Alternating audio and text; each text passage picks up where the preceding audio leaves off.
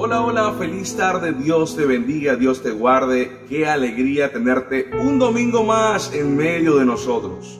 Sabes, hoy es el día que hizo el Señor, nos alegraremos y nos gozaremos en Él. Cada domingo recibimos una palabra de parte de Dios para hacer de edificación a cada paso que damos en nuestras vidas. Y hoy tú que nos visitas por primera vez o segunda vez, te damos la bienvenida. Sabes, somos la iglesia Nueva Generación y tenemos un lema que dice, más que una iglesia, somos una familia. Quien le habla a su servidor, el pastor Leonardo Urdaneta. Hoy continuaremos la serie en la cruz, ¿sí? Pero antes de iniciar, ¿qué tal si cierras tus ojos ahí donde estás y vamos a pedirle al Señor que hable en nuestras vidas? Señor, te damos gracias por este tiempo.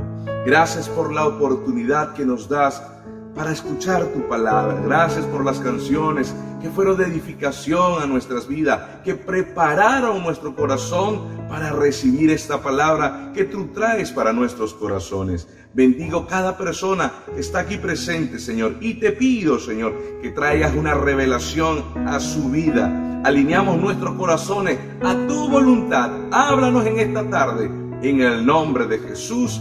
Amén y amén. Bien, hoy por segunda semana estamos hablando la serie En la Cruz. Y hoy quiero hablarles del tema crucificado con Cristo. La palabra de Dios dice en Gálatas 2.20, con Cristo estoy juntamente crucificado y ya no vivo yo, mas vive Cristo en mí. Y lo que ahora vivo en la carne, lo vivo en la fe del Hijo de Dios, el cual me amó y se entregó a sí mismo por mí. En la versión nueva traducción viviente dice, mi antiguo yo ha sido crucificado con Cristo. Ya no vivo yo, sino que Cristo vive en mí. Así que vivo en este cuerpo terrenal, confiando en el Hijo de Dios, quien me amó y se entregó a sí mismo por mí. Hoy este tema da a reflejar un principio que cuando nosotros entregamos nuestra vida a Jesús, comienzan a ver esos cambios, esa regeneración, de lo que hablábamos la semana pasada. Un cambio que traerá una edificación, un cambio que nos permitirá vivir para bien. ¿Sí? Recuerda, cuando nosotros ahora aceptamos a Jesús en nuestras vidas, el Espíritu Santo de Dios comienza a morar en nuestro corazón. Y usted me dirá, pastor, ¿qué es eso? Implica que ahora el Espíritu Santo de Dios comenzará a darnos a, a nuestras vidas conciencia. Nosotros comenzaremos a comprender lo que es bueno y aún lo que es mal, ¿sí? Así que lo hermoso de esto es que hay un velo, ¿verdad? Que pareciera que se quitara de nuestros ojos porque comenzamos a conocer de Dios. La Biblia recuerda lo que dice el versículo, y conoceréis la verdad, y la verdad os hará libre notamos que cuando nosotros permitimos que Dios dirija nuestras vidas, Dios comienza a darnos una conciencia de hacer cosas en nuestra familia, en nuestras decisiones, ¿sí? Y que todas aquellas debilidades que dominaban nuestra vida y dominaban nuestro ser, ahora están en manos del Señor porque ahora nosotros vivimos conforme a lo que establece su palabra. Dios nos fortalece en medio de la debilidad. Cuando vienen los momentos de tormenta, ¿verdad? Él trae esa paz que sobrepasa todo entendimiento. Porque hoy no quiero decir, hoy, no quiero eh, enfatizarme y decirte, mira, se acabaron los problemas. No, pero va a venir a tu vida que a pesar que haya tormenta, tú recordarás esta palabra que he dicho en varias oportunidades. Jesús está en tu barca. Y si Dios está en tu barca, Él calmará cualquier adversidad que haya. Así que, comenzando primeramente de tus decisiones, es más, la cultura, tus tradiciones familiares, muchas veces atentan, ¿verdad?, contra los principios de Dios. Pero cuando permites, ¿verdad?, y crucificas, así como lo dice Gálatas, crucificas tu pasado, tu antiguo yo, ¿verdad? Ahora Cristo vive en ti y vives en base a la fe, ¿verdad? Porque la fe viene por el oír y cuando escuchas la palabra de Dios, la palabra de Dios te dará libertad. La palabra de Dios te enseñará a los pasos que debes dar y que al final traerá buenos resultados. Porque la Biblia habla de eso. Tendrás fruto tendrás beneficio. Ahora, hoy vamos a hablar de tres puntos importantes. Con esta introducción, quiero hablar del primer punto que dice, en Cristo ya no somos esclavos del pasado. Hay personas que me preguntan, ¿verdad?, eh, sobre qué, qué va a pasar ahora que conozco de Jesús. A medida que tú vas comprendiendo, primeramente teniendo una relación con Dios. ¿Cómo inicia esa relación con Dios? Lo que aquellas personas que han dado el paso de fe, a lo mejor la semana pasada que oraron, a lo mejor este mismo año o están comenzando, lo primero es que tú necesitas generar, tener una intimidad con Dios. Y tener una intimidad con Dios implica, ¿verdad? Que tú conozcas de Jesús. ¿Cómo lo puedes conocer? A través de esa biografía, y te recomendamos a leer el libro de los Evangelios, comenzando por el libro de Juan, para que sepas quién es Jesús, lo que hizo por ti en la cruz del Calvario, a pesar de las siete características que vimos la semana pasada, recordarás, ¿verdad? Cada evento de lo que Jesús hizo por ti para traernos salvación. ¿Salvación de qué? Del pecado, de aquello que nos hacía cautivo. Sin darnos cuenta, éramos esclavos del pecado. Y la Biblia habla de eso, que cuando nosotros aceptamos a Jesús en nuestro corazón, automáticamente somos cortados de aquello que nos ataba. Recuerda, los Romanos 6:6 dice, sabemos que nuestro antiguo ser pecaminoso fue crucificado con Cristo para que el pecado perdiera su poder en nuestras vidas. Ya no somos esclavos del pecado. El apóstol Pablo trae esta enseñanza y nos dice, escúchame, cuando tú permites que Jesús entre en tu corazón, ese viejo hombre es crucificado con él también. Recuerda que él tomó propiciación, él asumió tu, tu pecado, él ahora su bondad, su misericordia te arropa. Recuerdas la regeneración, ahora te apartas para ser santo. Y la palabra santidad significa apartado para Dios. Cuando tú estás conectado con Dios, comienzas, ¿verdad?, a perder, que a perder esa actitud de pecado que dominaba anteriormente, ¿verdad? La mentira, la concupiscencia, todo aquello que ataba tu corazón, ahora es cortado y no te domina, porque ahora es Cristo quien te domina a ti. ¿Qué quiere decir? Termina Pablo diciendo, ya no somos esclavos del pecado. ¿Por qué? Porque ahora Cristo, ¿verdad? Es quien te da ahora la nueva visión. Alguien me decía, pastor, a veces es difícil salir de adicciones o de algo que estás acostumbrado. Ciertamente, si tú lo haces en tu propia fuerza, te costará. Pero si tú permites que el Espíritu de Dios está en tu corazón, ¿verdad? Él te recordará que ya no eres esclavo de tu, de tu pasado, porque las cosas viejas pasaron, lo que dice Corintio, todas son hechas ahora nuevas. Y esa nuevo significa que necesitas aprender ahora cómo debes actuar. Gálatas 5:24 dice, y los que somos de Jesucristo, y aquí recalco esto, los que somos, no lo que sabemos, sino dice, los que somos de Jesucristo, ya hemos hecho morir en su cruz nuestro egoísmo y nuestros malos deseos. Algo que debemos entender es que entregar la vida de Jesús no implica en algo superficial. Escuchaba a un hombre de Dios una frase que marcó mi corazón y contaba una anécdota y decía, aunque tú hagas que el cerdo, el chancho o, el puerco, ¿verdad? Eh, eh, crezca en una granja donde todos los días lo bañen, lo alimenten con buenas frutas, esté en un buen espacio físico y limpio, cuando tú lo sueltas y le colocas un plato, ¿verdad?, de comida o de fruta y otro de basura, automáticamente el cerdo irá a comer de la basura y se echará en el lodo.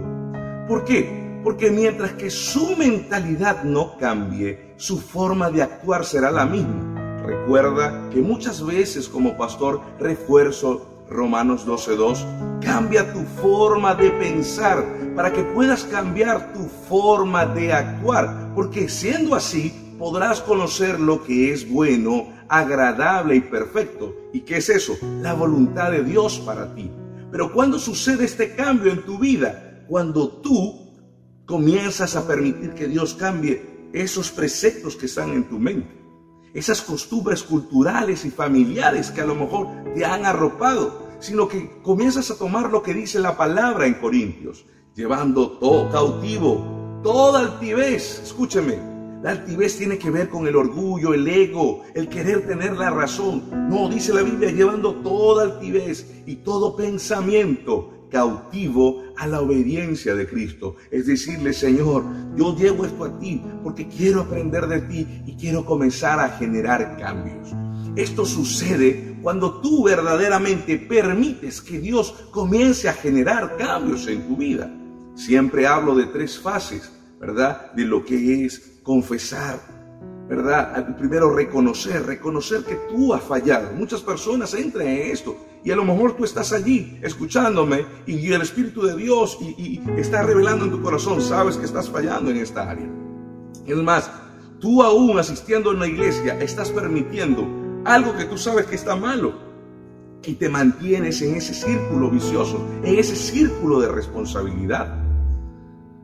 Y llega un punto que puedes ir hasta mentores para hablar y confesar lo que está sucediendo en tu vida.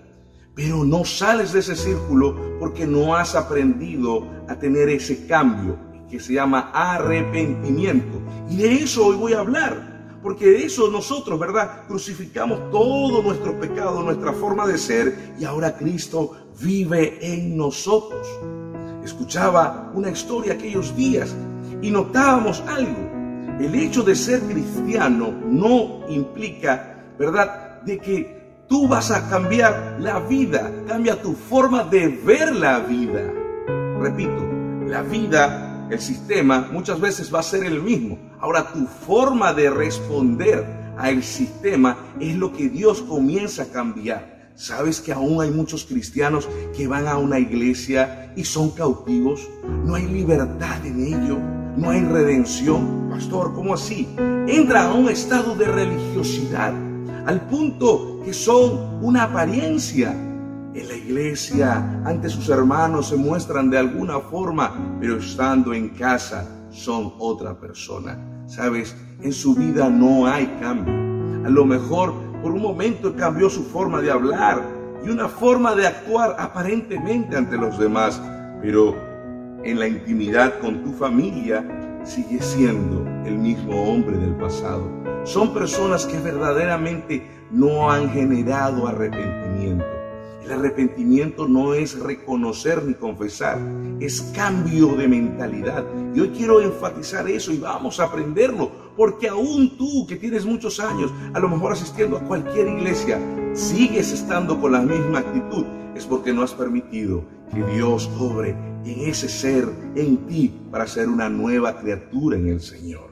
Así que vamos a hablar de este segundo punto, ¿verdad? Que es importante, que es la nueva vida en Cristo. Y quiero hablarte de esa nueva vida en Cristo. La historia y lo que decía hace, hace unos minutos, la vida continúa igual cuando tú aceptas a Jesús. El detalle va a ser la respuesta que tú dejas la vida. Escucha esta historia.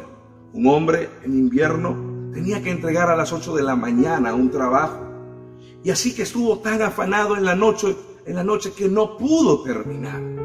El hombre angustiado, malhumorado por no descansar, comenzó a vestirse rápidamente en, en, una mañana de invierno donde la nieve estaba creciendo, así que tuvo que colocarse ropa de más y esto generó mayor estrés en su, en su vida. Y antes de salir, su esposa le dice, amor, bota la basura. Este hombre mira a su mujer y dentro de él y abre sus labios y dice, eres una mujer desconsiderada. ¿No viste lo que yo hice? Ah, sinceramente el hombre se voltea y, y cierra la puerta y se va murmurando y se monta en el carro, molesto por la actitud de su esposa. No se dio cuenta que estuvo toda la noche sin descansar y dormir. Así que se fue. Seis meses después este mismo hombre entrega su vida al Señor. ¿Sabes? Y en el invierno siguiente, nuevamente era un momento de cierre de la empresa. Una nueva presión existe en su vida. ¿Y sabes qué sucedió? Esa misma noche tampoco pudo dormir. Tampoco pudo terminar el proyecto porque era demasiado trabajo para él. El cansancio y su estado de ánimo era tan igual como el del año pasado. ¿Por qué? Porque es normal que nosotros tengamos emociones que si nosotros no descansamos, ¿verdad? Automáticamente responderemos de una forma incorrecta. Y dice que en uno de esos días pasó lo mismo.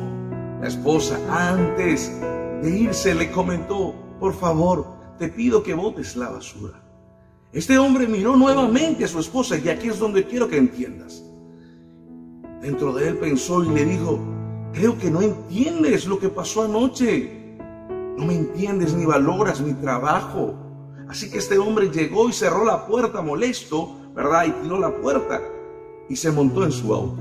Usted me preguntará, pastor, ¿cuál es la diferencia? Escúchame. ¿Sabes? Siempre las situaciones serán las mismas. Pero ¿sabe qué sucedió con este hombre? A medida que iba camino al trabajo, comenzó una conciencia a hablarle en su mente. El Espíritu Santo de Dios comienza a traer la película la forma que le respondió a su esposa. A diferencia del año pasado, que expuso lo que había hecho o alcanzado esa noche, le pidió a su jefe, regáleme 10 minutos, necesito hacer algo urgente. Su jefe le regala 10 minutos y ¿sabes lo que hizo? Levantó el teléfono para pedirle perdón a su esposa por la forma que actuó. Eso se llama una nueva criatura en el Señor. Yo no te voy a decir a ti que tú no vas a sufrir.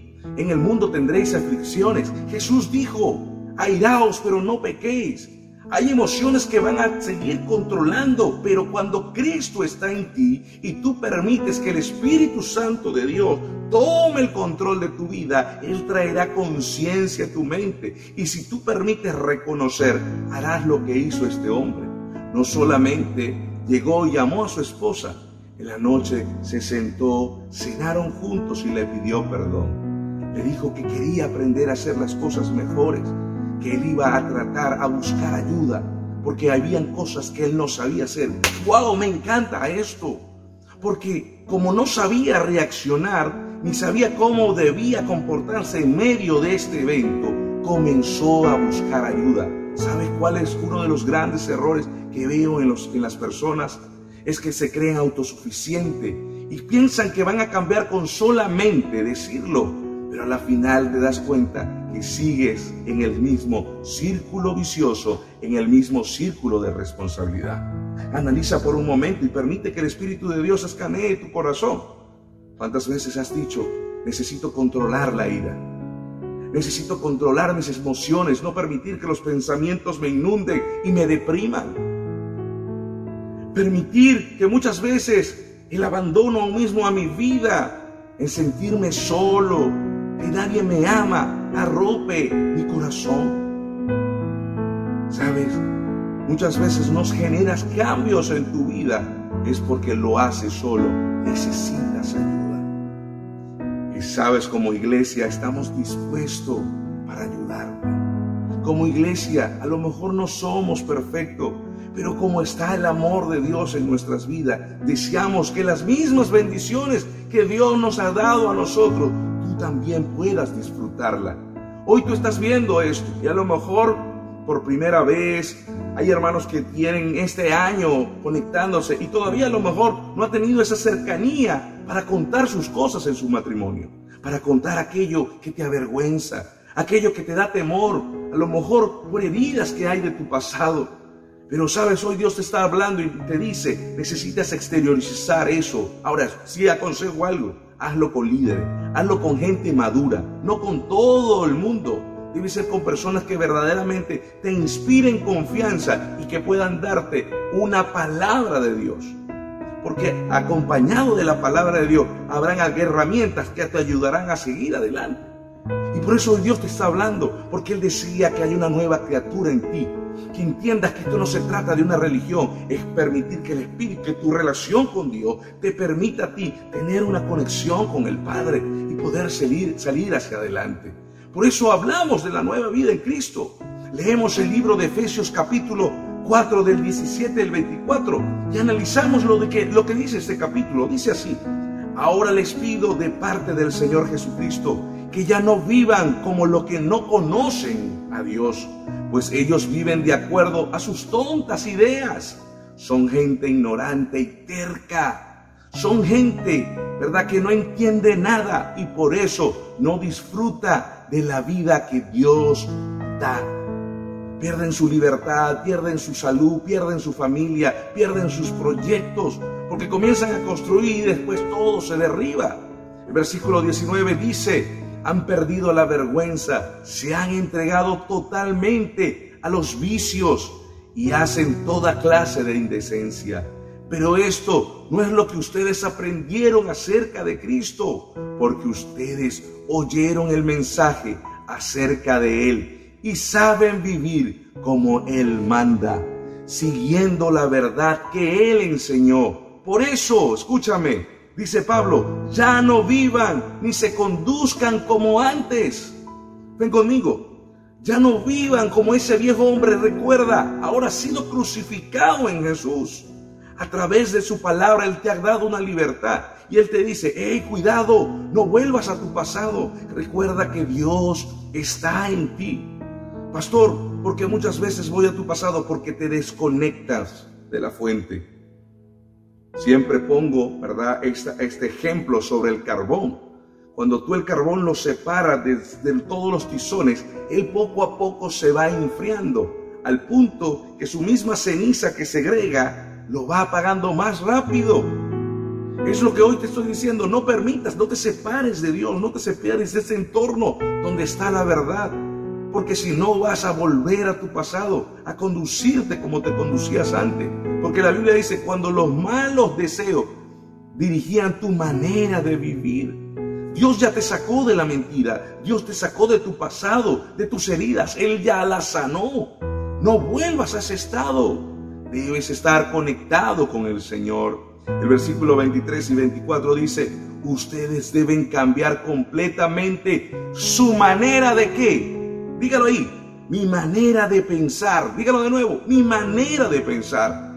Repito, recuerda lo que siempre he dicho en Romanos cuando tú cambias tu forma de pensar y te adaptas a la luz de la palabra, escúchame, no a lo que dice un pastor, no a lo que dice un consejero, es lo que dice la palabra de Dios. La Biblia dice que tú cambias tu forma de actuar y cuando tú cambias tu forma de actuar, comienzas a conocer lo maravilloso de la voluntad de Dios y vendrá el fruto que será lo bueno, será lo agradable y lo perfecto para ti. Pero todo esto comienza cuando tú alineas tus pensamientos a la luz de la palabra a través de la Biblia. Repito, cuando tú llevas tus pensamientos a la luz de la palabra. Dice, y ser honesto y santo de verdad, o sea, apartado de verdad, como corresponde a personas que Dios ha vuelto a crear para ser como Él. Dios comienza a generar una transformación. Recuerda la semana pasada hay una regeneración en tu vida, hay un cambio en tu ser. Entonces, hoy Pablo quiere recordarte a través del libro de Efesios, es que, hey hermano, cuidado, no te vayas hacia atrás. Recuerda que eres una nueva vida en Cristo. Las cosas viejas pasaron, dice Corintio. Ahora son hechas nuevas. Dios va a darte un deleite, un disfrute. Pero necesitas estar conectado con Él. Porque cuando te desconectas, ves todo lo que hace aquel que está desconectado con el Señor. Entonces escanea y evalúa por un momento tu vida. Ve los resultados. ¿Cuáles son tu, ¿Cuál es tu forma de actuar? ¿Verdaderamente está tu forma de actuar conforme a lo que establece la palabra de Dios? ¿O hay cosas que lo trabajas a tu conveniencia? Ah, buscas muchas veces una excusa, ¿verdad? Y buscas un pretexto para poder ocultar a lo mejor una mala decisión que tú has tomado. No, Dios desea transformar cada área en tu vida. ¿Sabes por qué? Porque ahora que tú crucificaste tu pecado, ese viejo hombre que tenía dominio en ti, el Espíritu de Dios es quien domina tu vida. Y comienzas a actuar de una forma diferente y libre, no para demostrarle a un pastor, no para demostrarle a los hermanos de la iglesia, es para demostrarle primeramente a Dios y luego a ti. Porque yo no te voy a decir que eres perfecto. ¿Recuerdas la historia de este hombre? A lo mejor se dejó llevar por un momento, por sus emociones, pero el Espíritu Santo de Dios trajo conciencia a su vida. Así que la pregunta que muchas personas me hacen, pastor, soy una nueva criatura en Jesús, yo acepté a Jesús, pero necesito aprender detectar, y eso me encanta, esa palabra siempre la digo, me encanta, ¿verdad? Que podamos detectar para poder aprender. Algo que me encanta de los carros de última generación es que cuando tú escaneas el motor con todos sus sensores, detectan dónde está la falla del motor del carro. Para que tú puedas continuar, a lo mejor es el motor o es el sistema eléctrico, hay algo que pueda estar fallando. ¿Y sabes lo que hoy va a pasar antes de orar? En medio de la oración, en lo que está pasando, se está escaneando tu corazón. Y en breves momentos sé que Dios está hablando a tu vida y saldrá a lo mejor un botón rojo porque está detectando dónde está la falla. Y eso es bueno, porque cuando tú detallas la, la falla a tiempo, podrás corregirla y no permitirás que tu motor sufra mayores daños. Hoy Dios está haciendo eso en tu vida. Así que la pregunta que muchos me hacen, ¿y ahora cómo vivir en Cristo? Continuamos en el libro de Efesios capítulo 4 del 25 al 31 y dice, por eso ya no deben mentirse los unos a los otros. Escúchame, la mentira. Todos nosotros somos miembros de un mismo cuerpo. Así que digan siempre la verdad Digan siempre la verdad. Versículo 26 dice, si se enojan, no permitan que eso, los haga pecar.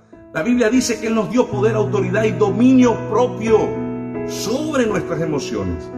Tú vas a tener tiempo de llorar, a lo mejor vas a reír, vas a enojarte, también te vas a molestar. Pero ya cuando eso quiera pasar, tus pensamientos quieran pasar de, esa melancolía a pensamientos de suicidio, de abandono, cuando tú quieras golpear la mesa, cuando te va a cegar la ira. Ey, la Biblia dice, ey, no permitas que eso tenga dominio sobre tu vida y te haga pecar. Recuérdate que Dios te ha dado dominio propio.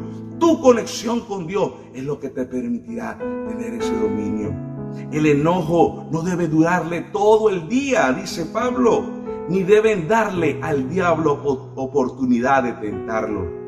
Siempre he dicho, traten de resolver en el momento donde usted sienta molesto. Si usted se molesta con su esposo, con su esposa, con su hijo, con su papá, con su compañero de trabajo, aún con su pastor, no permita, escúchame, que esos pensamientos hagan nido en tu cabeza, en tu mente. Porque cuando tú permites que hagan nido en tu mente, bajará tu corazón y de tu corazón irá la acción.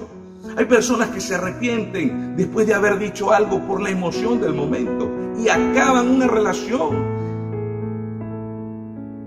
quiebran una relación de padre e hijo, una relación laboral, porque permitieron que Satanás tomara el control de su mente, bajara su corazón y actuara. Te llenaste por un momento de una reacción llamado ira, siempre he dicho, y llega un momento que viene el enojo. Esa ira es esa molestia que te dé, que está en contra, que, te, que cambia tu temperatura. Ellos veía la, clase con mis hijos y, y, una de esas hablaban de las emociones y cuando tú te molestas, ¿verdad? Tu temperatura sube, ¿sabías tú eso? Así que comienza a subirte comienzas a permitir que esa ira tenga control hasta lo, de lo físico, no solamente de lo emocional, sino aún mismo de lo físico. Y esto es peligroso, porque cuando tú permites que el enojo pase a la tercera fase, que es el dolor, tú actúas en tu vida en base al dolor por eso hay personas que son tan hirientes. Porque muchas veces su forma de respuesta va en base a la herida. Pero lo más triste es llegar al caso de la amargura. Porque te acostumbras no solamente a estar en ese estado, sino que también comienzas a ser insensible ante los demás. No le des oportunidad. Pablo dice, resuelvan su problema antes de que termine el día. Versículo 28 dice, quien antes fue ladrón debe dejar de robar y ahora trabajar bien y con sus propias manos. Así tendrá dinero para ayudar a las personas necesitadas. Es increíble, porque no solamente Dios te va a bendecir a ti, sino que ayudarás a otras personas también. 29 dice, no digan malas palabras, al contrario, digan siempre cosas buenas que ayuden a los demás a crecer espiritualmente, pues eso es muy necesario. El versículo 30 dice, no hagan que se pongan triste el Espíritu Santo de Dios, que es como un sello de identidad que Dios puso en ustedes para que para reconocerlo cuando llegue el día que para siempre serán liberados del pecado. Dejen de estar tristes. Esto me encanta, escúchenme.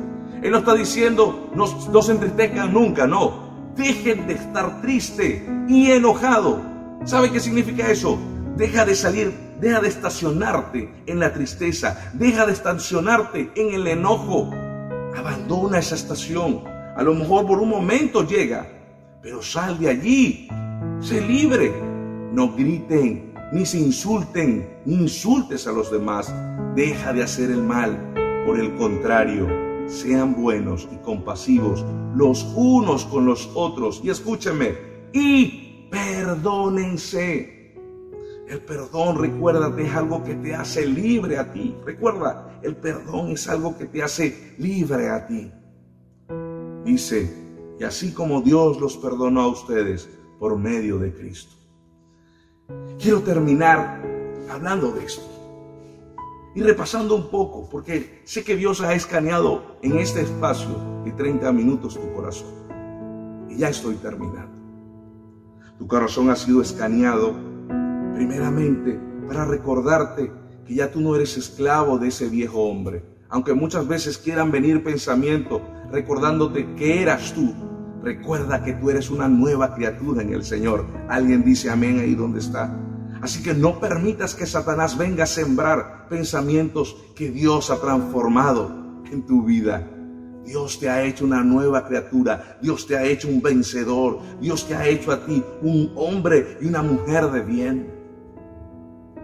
Tú no eres señalado, tú no eres representado o tú no eres actualmente por tu pasado, tú eres lo que Cristo lo que dice de ti.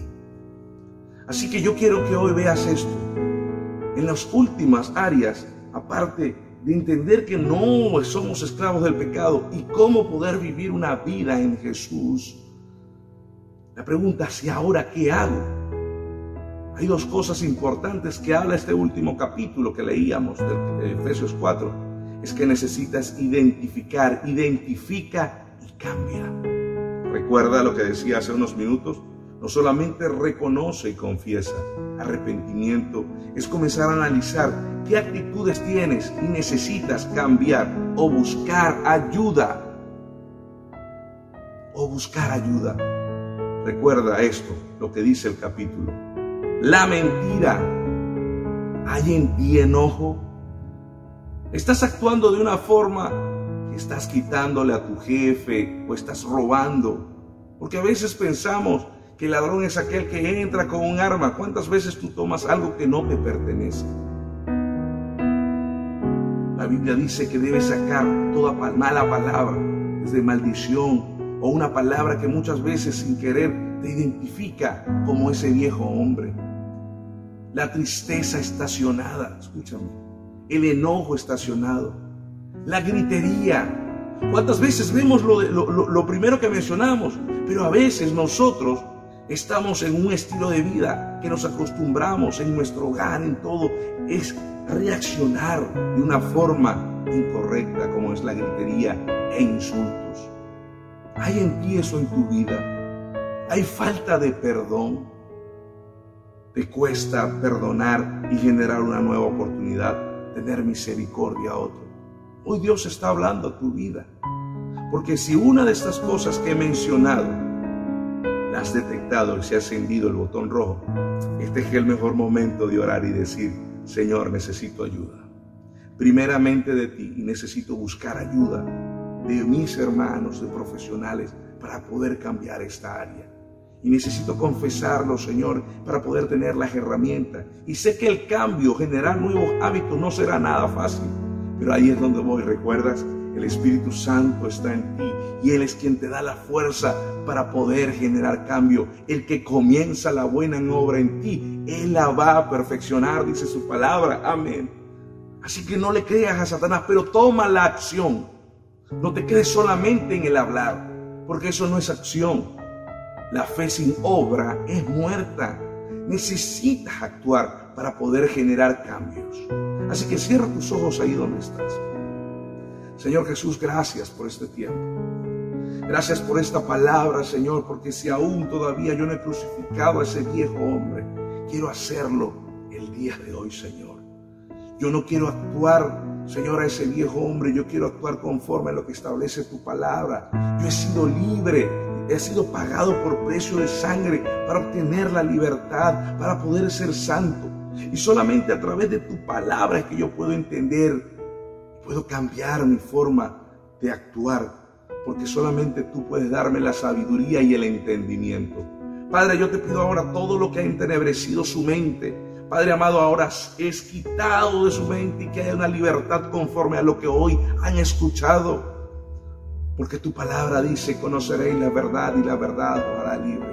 Padre, cada uno de estos de, estas decisiones se han sido identificados como la mentira, el enojo, el robar, las malas palabras, la tristeza estacionada, el enojo estacionado, la gritería, el insulto, la falta de perdón y aún mismo la misericordia hacia los demás. Señor, si un bombillo de eso se ha encendido, yo te pido ayuda porque no quiero, Señor, en esta tarde permitir que esto domine mi vida y termine dañado el motor de mi vida, que no pueda tener avance sino que en ese momento se ancle y tenga que sufrir una mayor consecuencia. Por eso yo te pido, Señor, que tú hoy restaures mi corazón, que tú restaures mi vida. Háblame, dígale ahí donde está, habla mi corazón, habla mi vida. Este evento sucede, dígaselo. Señor, yo estoy en esto. Padre, yo tengo esto, acabo de detectar. Esto por años ha sido algo que me ha dominado. Dígalo. Este es el momento de confesar. Pero al mismo tiempo, de determinar cambios en tu vida. Obra tú en mí, Señor, ahora en el nombre de Jesús. Hoy te reconozco. Y si tú que hoy me estás escuchando por primera vez, haz esta oración. Señor, yo quiero pedirte, repite conmigo, yo quiero pedirte que entres a mi vida, que gobiernes todo mi ser. Yo reconozco que soy pecador y que necesito de ti, Padre amado, porque solo no podré conocer, no podré salir de donde estoy. Yo quiero cambiar mi forma de pensar para actuar diferente, Señor, y conocer tu voluntad, que entiendo que es agradable y perfecta. Gracias, Padre amado, por aceptarme, Señor. Y hoy decido comenzar a generar cambio buscar ayuda para poder, Señor, ver los frutos en mi vida, en mi familia, de lo que tú vas a hacer. Gracias te damos por este momento. Muchas gracias, Señor, en el nombre de Jesús. Amén y amén. Si hiciste esa oración por primera vez, escúchame. Dios va a comenzar a hacer cambios en tu vida. ¿Sabes por qué? Porque la Biblia en Hechos 2.38 dice esto. Arrepiéntense y bautícese. ¿Sabe qué significa eso? El arrepentirse significa dar pasos de cambio. Si hoy te has arrepentido y Dios ha detectado en esta oración, te ha generado, tú mismo dices, sí, necesito cambiar esto, necesitas ahora buscar ayuda. Como iglesia estamos dispuestos a ayudar. Pero hay un segundo paso que dice Hechos 2.38, bautícese y eso implica obediencia. Cuando un cristiano se bautiza, dice la Biblia, es la representación de morir al mundo y vivir para Cristo, vivir conforme a lo que establece su palabra. Porque dice cada uno de ustedes, en el nombre de Jesucristo, para perdón de sus pecados, bautícense y arrepiéntanse, le contestó Pedro, y recibirán desde ese mismo momento el don del Espíritu Santo de Dios, la conciencia, quien te da paz, quien te da fuerza, cuando tú generas el paso del cambio y obedeces, te arrepientas y te bautizas, recibirás de parte de Dios el don de su Espíritu. Amén. Sé que Dios hoy ha hablado a tu corazón. No dejes que pase este día. Escribe, busca ayuda, ora. Ve en esa ruta con alguien y sé un testigo de su poder al final de este año. Amén. Qué alegría que hayas escuchado unos minutos esta palabra. Antes de irte quiero orar por ti, pero quiero que veas estos anuncios de algunos eventos que estamos haciendo para crecer en el Señor, para tener mayor conocimiento y deseamos que tú formes parte de ello. Así que veamos estos anuncios.